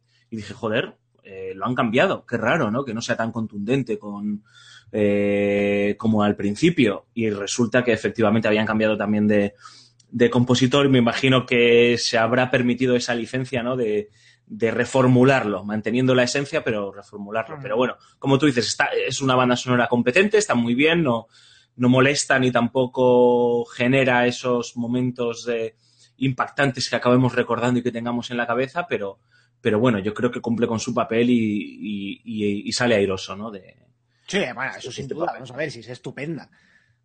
Y, es, es, pa- es para ponérsela, pero yo qué sé, por- si te digo una que me impresionó mucho por lo original, pues la de eh, Austin Winter y de The Banner Saga. hmm, que, que la escucha y dices, contra, esto no lo he escuchado yo, no, no he escuchado nada parecido últimamente. En Sí. este caso, pues es una banda sonora de un Uncharted. hmm. De estas cosas que a lo mejor si te lo ponen sin decirte lo que es, no te digo la, la canción principal del, del Nathan's Team, Sí. un, un tema cualquiera y dices, coño, suena como Uncharted. ¿Sabes? Bueno, es que además de todas maneras hemos hablado de Austin Wintory, que yo creo que es uno de los compositores más en forma. Ahora mismo Que tenemos en estos momentos. mejor que hay ahora mismo. Ah, Es que es otra liga ese, ese señor. Eh, bueno, si quieres, eh, aparcamos ya este tema de la banda sonora, que tampoco hay mucho más que comentar, salvo que quieras añadir algo más, y afrontamos ya esta parte final de, del spoiler cast. Pero no quiero olvidarme de un detallito que me, me acordé el otro día volviendo en, en el metro y me lo apunté en el móvil y ahora revisando las notas, estaba aquí al final, y es, es un pequeño easter egg también que para los fans locos de, de, de la piratería o de las historias de piratas, pues eh, les va a hacer ilusión porque eh, obviamente esta leyenda del pirata Henry Avery está forjada, como ya hemos comentado, en una historia real y luego a este señor se le, se le perdió la, la pista y, no sé, y de ahí nació esa leyenda de Libertalia y, y- demás, ¿no? Em, y eh, ha llegado hasta, hasta nuestros días eh, gracias al capitán Charles Johnson, que está considerado biógrafo de, piratas, que escribió la historia general de los robos y asesinatos de los más famosos piratas en el año 1724. O sea que casi casi se podía considerar que era coetáneo de, Henry, de Henry Avery, ¿no? Es un poquito más, un poquito más, más joven que, Henry Avery.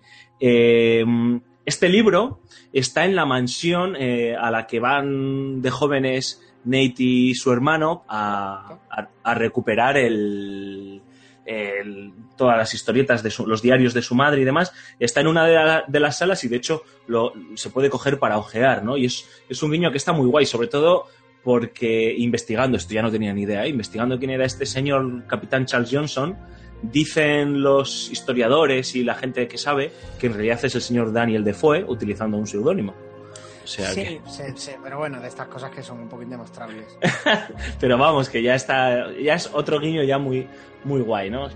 Para que veamos también hasta ese, ese puntito enfermizo de, de, me imagino, de investigación que habrán realizado Dragman y, y su equipo, ¿no? Para, para dotar un poco de, de verosimil, verosimilitud, caramba, a esta historia. Y yo ya no tengo nada más que añadir de easter eggs y demás. Hay mil millones de todos ellos en, en la red. Eh, los podéis encontrar si queréis en YouTube y en, y en, demás artículos. No sé, Antonio, si quieres comentar algo que te parezca curioso que nos hemos dejado o vamos para el plato fuerte, que a fin de cuentas es el final. No, no, vamos al turrón. Pues eh, te dejo para, para... Mira, te voy a hacer la introducción del final. ¿Sabes qué es lo que más me ha gustado de todo el final? ¿Qué es lo que más te ha gustado de todo el final? Que no hayan metido monstruitos, tío. O sea. Ah, sí, sí, sí. Es verdad que era otro recurso que también estaba muy quemado. El...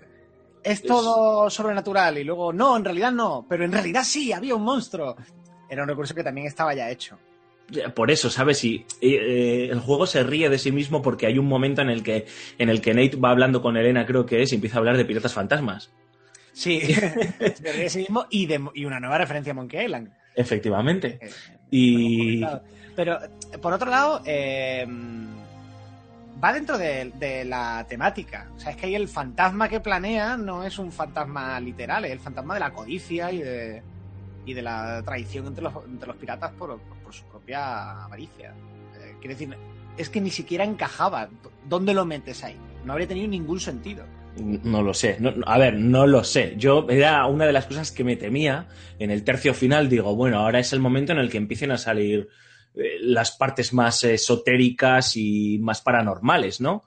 Y, a ver, en el momento en el que ya encuentras las primeras colonias piratas en Libertalia y luego llegas a Nueva Devon, creo que se llamaba la ciudad, la supuesta ciudad eh, de Henry Avery y demás en Madagascar, pues eh, ya te das cuenta que aquí no hay, no hay cabida de, claro, para estos asuntos, es que ¿no? Piensa también que eh, eh, hablábamos antes del McGuffin. Los tesoros de los anteriores juegos acaben siendo un McGuffin porque al final no los encuentras o no se trata de encontrarlos. Eh, el juego no, no va exactamente de encontrarlos. Pero es que en este caso, o sea, nunca en la saga hasta ahora ha sido tan. O sea, aquí el tesoro es lo de menos y por eso no cabe el fantasma, por así decir. En los anteriores, eh, aunque en el fondo diera igual, tú estás persiguiendo algo. Sí.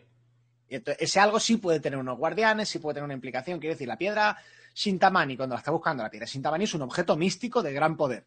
Mm. Luego resulta que en vez de A es B. Pero en ese contexto cabe eh, colocar un monstruito. Aquí tú estás buscando un tesoro. Tesoro es una cosa muy prosaica, son montañas de oro, punto. Para empezar, ya eh, estás descartando un poco el, el, alcance sobrenatural.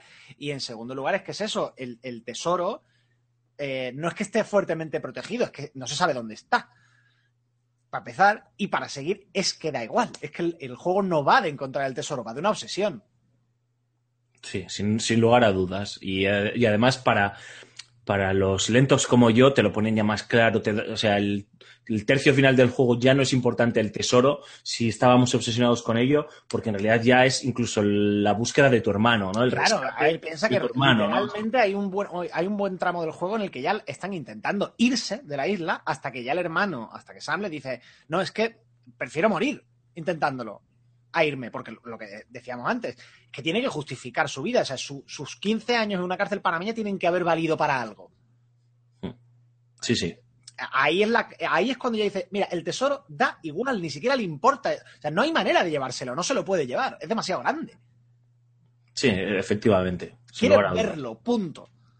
Hmm. Esa es la clave de, de, de, ya al final decir, mira, vamos a ir para que lo veas y te calles la puta boca y me dejes en paz.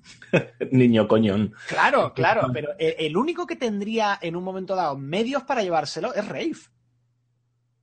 Sí, sí, sí.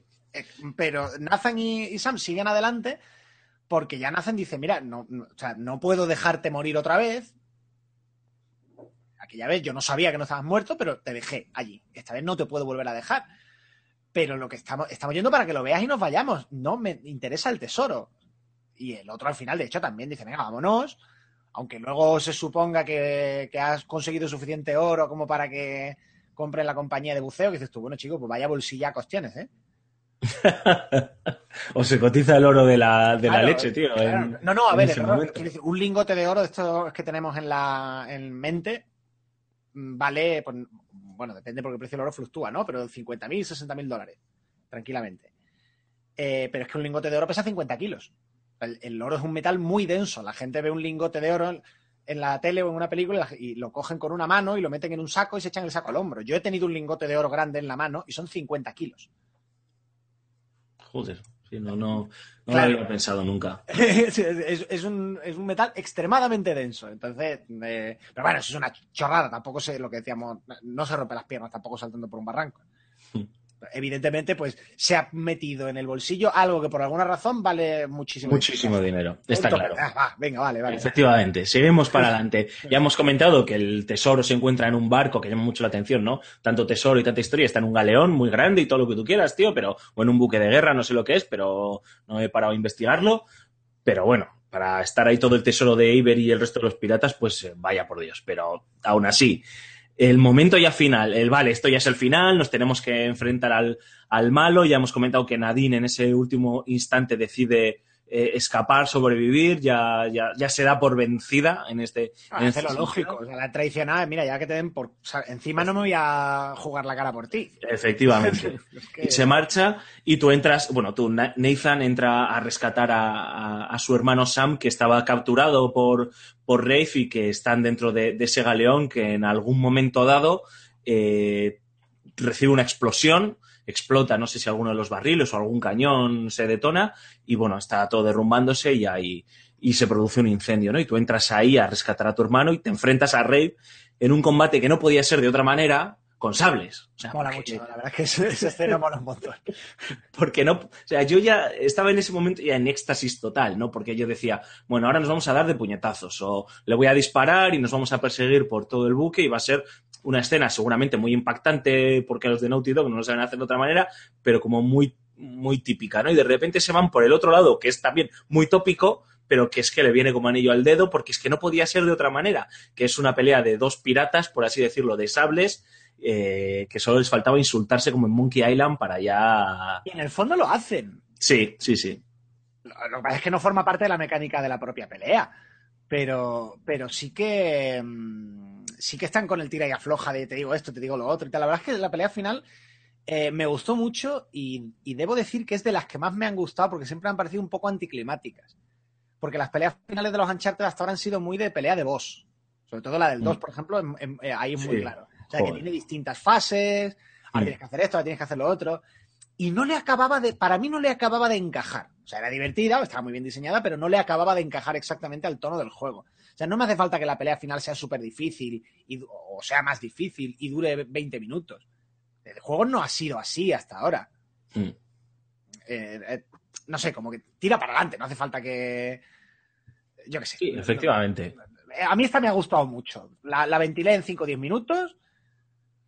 Mm, y, con eso fue. sí, que tiene, tiene también sus propias mecánicas. Tiene su chisita, claro, tiene su mecánica propia. Eh, la verdad es que está muy bien estudiada, muy, muy bien pensada. Em, se basa mucho en, en Quick Time Events para que la gente lo, lo bueno, entiendo que quien lo está escuchando se lo ha pasado y si no, pues chico, pues eres un masoca porque has llegado hasta aquí para que te destripemos el juego, pero bueno, está muy basada en Quick Time Events y, pero muy bien puestos, muy bien ejecutados y que te ofrecen la, la suficiente libertad para, bueno, pues para confundirte y, y, seguir metido en la, en la pelea y que no te penalicen, ¿no? Y es muy dinámica, muy cinematográfica y lo que tú dices, diez minutitos o así más o menos, porque no puedes alargarlo mucho más y llegas al clímax final rescatando en in extremis a tu hermano que, que hace lo que todos esperábamos de déjame aquí que yo me muero por, por ti y tú escapa, ¿no? Y, yo por un momento pensé que lo dejaba, ¿eh? Yo también, dije, lo va a dejar y aquí está el final de un ladrón.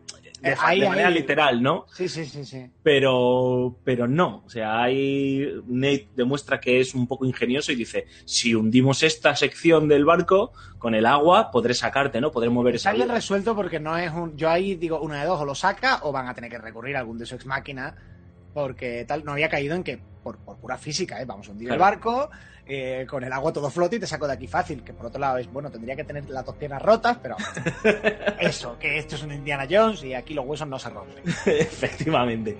Y escapan, terminan, eh, se encuentran en, en Madagascar eh, todos juntos, Sully, Elena y Nate, y se despiden. Y ahí tenemos la primera de las despedidas y el primer punto y aparte importante, por lo menos en la vida de, o se intuye en la vida de, al en principio, en la vida de Nathan Drake, ¿no? Que sí que decide, bueno, esto ya se ha acabado para mí, em, vuelvo a mi rutina y me despido de ti, hermanito, cuídate, te dejo en buenas manos con Sully y yo me vuelvo Está con muy él. guay el final, eh, o sea, ese- esa interacción final Sam y Sully de... Del puro. Socio, ¿no? Yo creo que podemos resumir un poco nuestras impresiones con el final, Sí. mándole el epílogo porque es importante. Sí, sí, sí, sí, sí, por eso. Eh, porque el final era un final más de un Uncharted. Sí. felices comieron perdices. Un final con el sol poniéndose en el horizonte. Exactamente. El epílogo es lo que, en, en mi crítica, no sé si lo llegué a decir y lo dije en, eh, sí que lo dije en Level Up. Eh, Uncharted 4 cierra la historia y no puede para Nathan Drake y no puede haber otra, otra historia para el personaje. Y si la hacen, bueno, puede ser una precuela, evidentemente, eh, pero si no la hacen como antes de Hmm. lo que ocurre en Uncharted 4, ya no te lo vas a creer. ¿Por, qué lo cierra muy bien? Porque efectivamente la única manera de darle un cierre a ese personaje era eh, encontrarle una vía para sus obsesiones, para su obsesión por la aventura, al mismo tiempo que le hace sentar un poquito la cabeza. Y eso pues, dice que tiene un hijo y ahí ya como que pasa capítulo y dice, vale, me puedo dedicar a llevar una vida ajetreada, ¿vale? Pero eh, sin necesidad de estar haciendo cosas ilegales o sin eh, necesidad de jugarme la vida. Porque, a ver, por un lado es un recurso muy habitual. Él tiene un hijo y con eso ya sienta la cabeza, pero primero es que la vida es así realmente, lo digo por mi propia experiencia. Es una buena aventura, ¿no? La de Claro, a sí. ver, eh, no, es que hay mucha. Dicen, no, es que dejas de. Te dicen, cuando tienes un hijo, dejas de salir de juega. Tampoco te apetece, estás, estás a otra cosa. O sea, No está entre tus prioridades, no es una cosa que te apetezca hacer. Pero sobre todo es que está muy bien resuelto. Que tú al final, evidentemente, en cuanto que aparece la niña, sabes. Además que se parece, han, han conseguido que el personaje tenga un toque a, a los dos. Está resuelto de una manera muy tierna, muy humana, muy creíble. Eh, el rollo de que encuentre todo escondido en un armario, en plan, no, esto es parte de mi vida, le tengo mucho cariño a esta etapa, no me puedo desprender de ella, pero tampoco, pero, pero esto ya está aparte y guardado bajo llave. Sí, es el, el armario prohibido que no puedes tocar hasta que yo te diga. Y no solo porque mi hija no lo descubra, sino porque para mí ya esto es otro capítulo y estoy en otra cosa. Mola mucho esa nueva vida que tienen, te la crees, o sea, es la única manera en la que podían haber eh, hecho creíble un punto y aparte para el personaje. No habría sido creíble que aceptar una vida normal y corriente.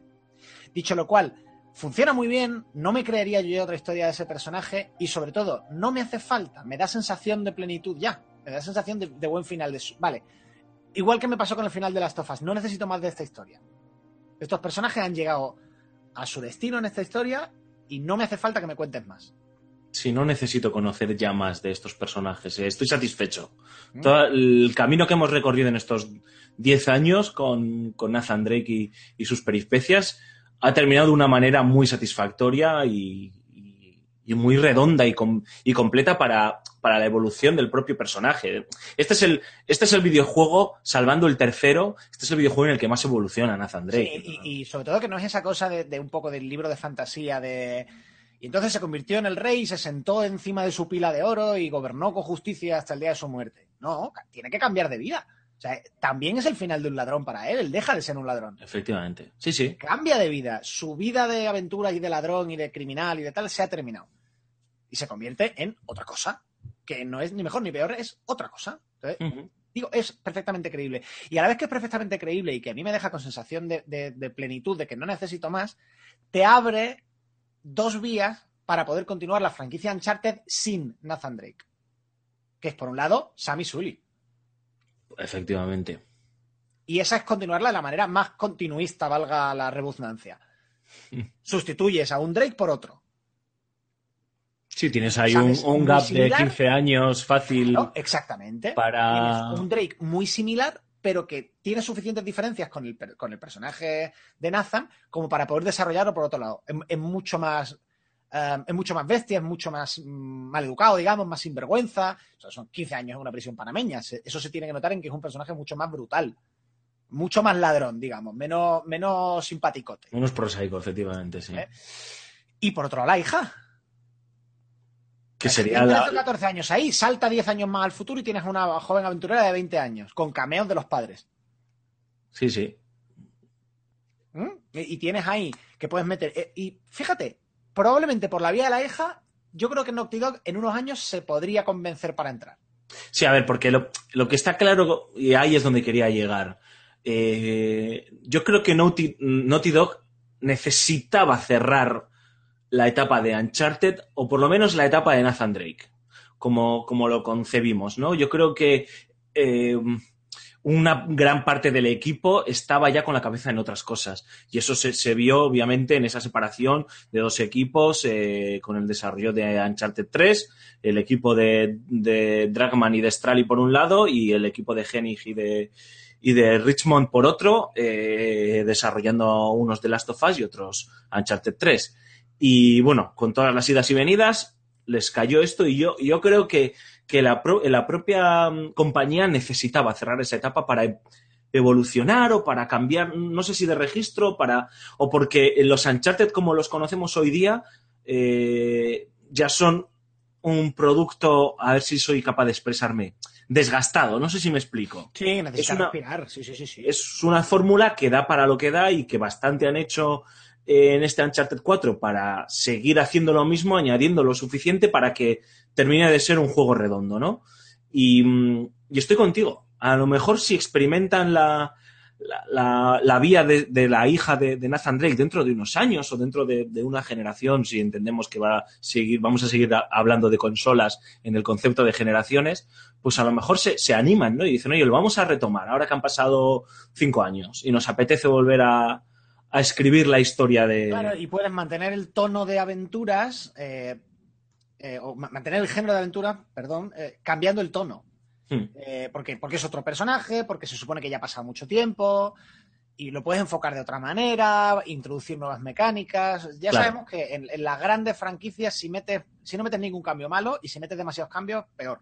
Peor, efectivamente. público, digo. Mientras que si tú haces dentro de 4 o 5 años un Uncharted 5 con un nuevo personaje, con nuevas mecánicas, porque dices, no, es que esta, ya no, la hija no es una ladrona, eh, sino que se mete en aventuras por no sé qué.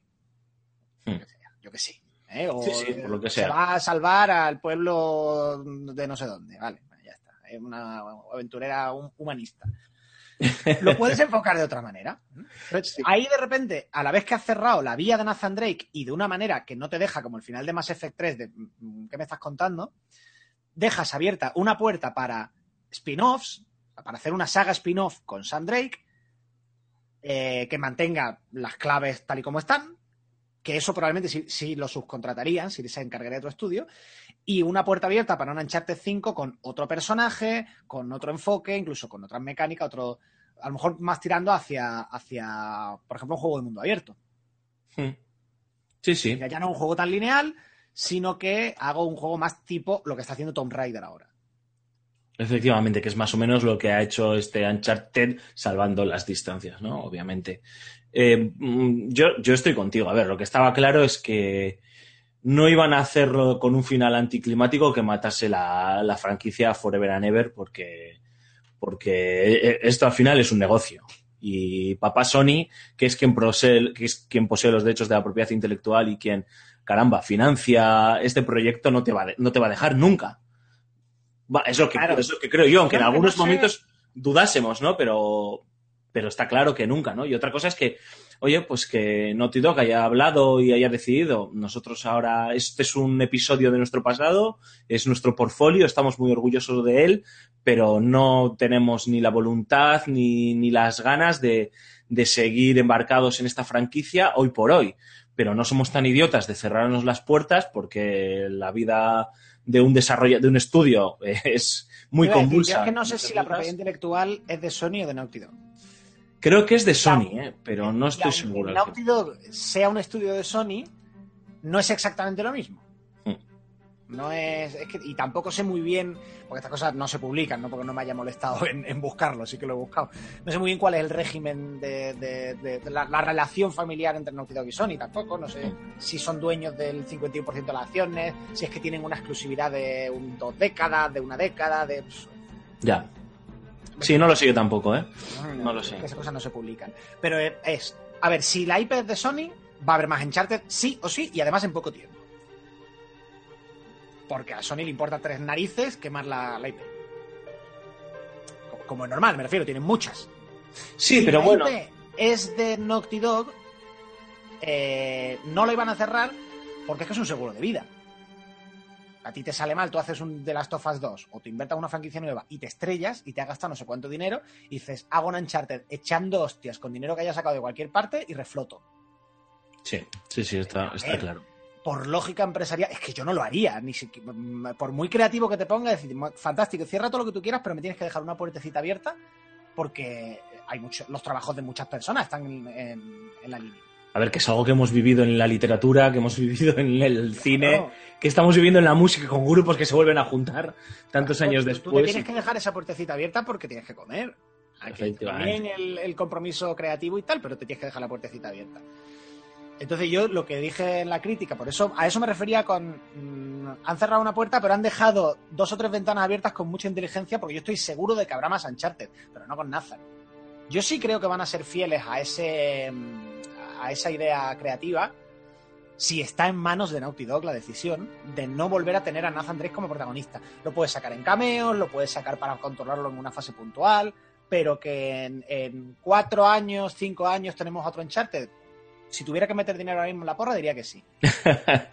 Ojalá, a mí es una franquicia que me gusta mucho y si, si se va a hacer bien y se va a hacer con mimo, oye, yo encantado, yo estoy contigo.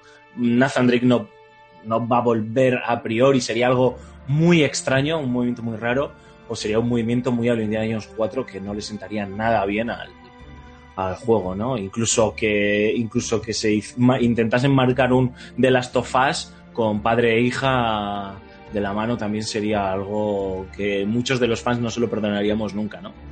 Que no se arriesgasen tanto. No, es que hay, que juegos para todo.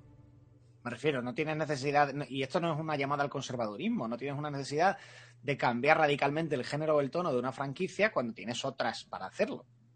Sí, Yo Star Wars, digo, no, voy a hacer un Star Wars, pero con eh, pero, pero en, en drama. Y venga a llorar, y venga a llorar. Y lo que vamos a ver es cómo, ¿sabes? Cómo lloran los hijos de los Stormtroopers muertos en la estrella de la muerte. Pues hijo, será todo lo creativo que tú quieras, pero esto es una castaña. algunos iríamos a verlo, ¿eh? Pues estamos muy enfermos. Pero, pero sí, sí. Tú, tú sí. Bueno, Antonio, yo, yo creo que, que ha quedado un spoiler cast. Oye, para ser el primero que hacemos así como muy, muy en serio y muy en profundidad, yo creo que no hemos, nos hemos dejado nada. Creo que hemos hablado de todo a nuestra manera, eh, sin seguir tampoco un guiñón lineal de ir capítulo a capítulo, porque pensábamos y hemos compartido que era absurdo, podía ser aburridísimo. De todas maneras, oye, a- os emplazamos a que nos dejéis comentarios, dudas, sugerencias y si de repente nos venís con 15.000 puntos que debemos abordar, estamos dispuestos a sentarnos otra vez y, y hacer un, un spoiler cast hablando de esas cuestiones o de esas dudas que nos hemos dejado de lado, incluso y a plantearnos hacer un pequeño spoiler cast en directo en una fecha que nos venga a todos bien para que podamos participar entre todos, ¿no? Y nos podáis dejar las preguntas en, en el tintero. Antonio, a modo de despedida, tus conclusiones con spoiler del, del Uncharted 4. Ah, eh, es que son las mismas con spoiler que sin spoiler, realmente. Que, que- no se podía, creo yo, cerrar mejor, o a mí no se me ocurre prácticamente nada que se pueda cambiar para hacer mejor. Es un juego perfecto. eh, a ver, no, no es el juego perfecto, es un juego perfecto. Quiere decir que no hay nada que sea abiertamente o claramente mejorable. Eh, es el final, el único final posible para Nathan Drake que no fuera morir en una de las aventuras. y que y que creo que merece es un juego que merece la pena jugárselo un par de veces ahora y guardarlo en la estantería con mucho mimo para recuperarlo cada cierto tiempo porque me parece que, que es un juego que no va a envejecer o no va a envejecer con tanta facilidad como otros. Por ejemplo, el 1 lo estoy jugando ahora y en algunas cosas se ha quedado viejecito. Aquí hay suficiente variedad de, de, de cosas, está escrito con suficiente mimo como para que este juego vaya a tener una vida bastante, bastante larga. Y, y que espero ver más de, de, la hija de Nathan y Elena, que yo creo que también le va a sentar muy bien una protagonista femenina a la saga. Firmo debajo de todo de todo lo que has dicho y sobre todo firmo de en esa frase final, ¿no? Eh, si, si Sony, si Naughty Dog vais a hacer un Uncharted nuevo, que voy a poner dinero, como decía Antonio, y seguro que gano la porra dentro, aunque sea dentro de cinco años, seis años, da igual, que sea con, con la hija de, de Nathan y de, y de, Elena, porque, porque le va a venir muy bien a, a la franquicia, seguro, segurísimo. Pues esto es todo, Antonio. Eh, la semana que viene ya volvemos en el formato habitual de, de, Level Up. No os preocupéis con todas las secciones, con las noticias, con los análisis de las últimas novedades. Si no me equivoco, os adelantamos que hablaremos de, de Doom. Eh, que por cierto, aunque es un pequeño off topic, Antonio, estás jugándolo y te estás divirtiendo bastante. Sí, tío. mola mucho.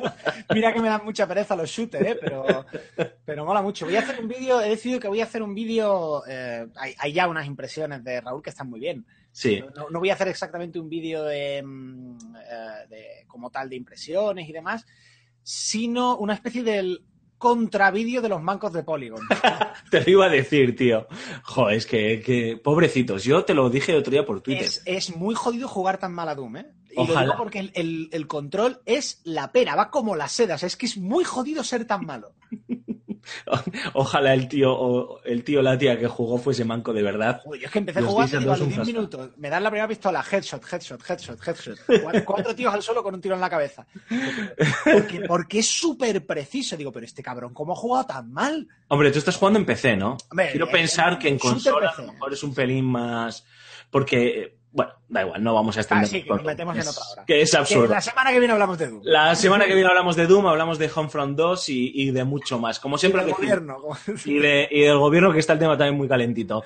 Como os decimos siempre, eh, pasad una muy buena semana, sed felices, que al final es lo más importante, y así encima podéis jugar un poquito a videojuegos, y en este caso a Uncharted 4, que es el protagonista de este spoilercast, pues mejor que mejor. Un abracito, hasta la semana que viene. Agur, adiós.